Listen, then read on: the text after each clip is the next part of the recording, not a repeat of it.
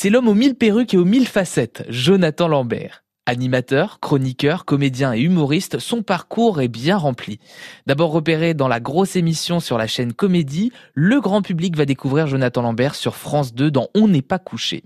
Ces sketchs sont devenus de grands moments de télévision, que ce soit grimé en Gérard Depardieu ou encore avec son horrible personnage de Damien Béizé qui a donné quelques sueurs froides à Miss France 2011. Aujourd'hui, Jonathan Lambert est de retour sur scène avec son one-man Looking for Kim. L'humoriste a laissé les postiches au placard, préférant le costume de dictateur. Si seulement il était resté peintre. Ah oui, tout est parti de là pour Hitler. Hein. C'est un artiste raté, incompris dans le meilleur des cas, qui a fait de sa rancune et de son aigreur un génocide. Je vais vous dire, depuis que j'ai appris ça, à chaque fois que mon fils fait un dessin, j'ose pas lui dire que c'est moche. Il y a des toiles d'Hitler qui passent en vente parfois. Faut quand même imaginer la gueule de l'acheteur qui lève le bras pour faire monter les enchères.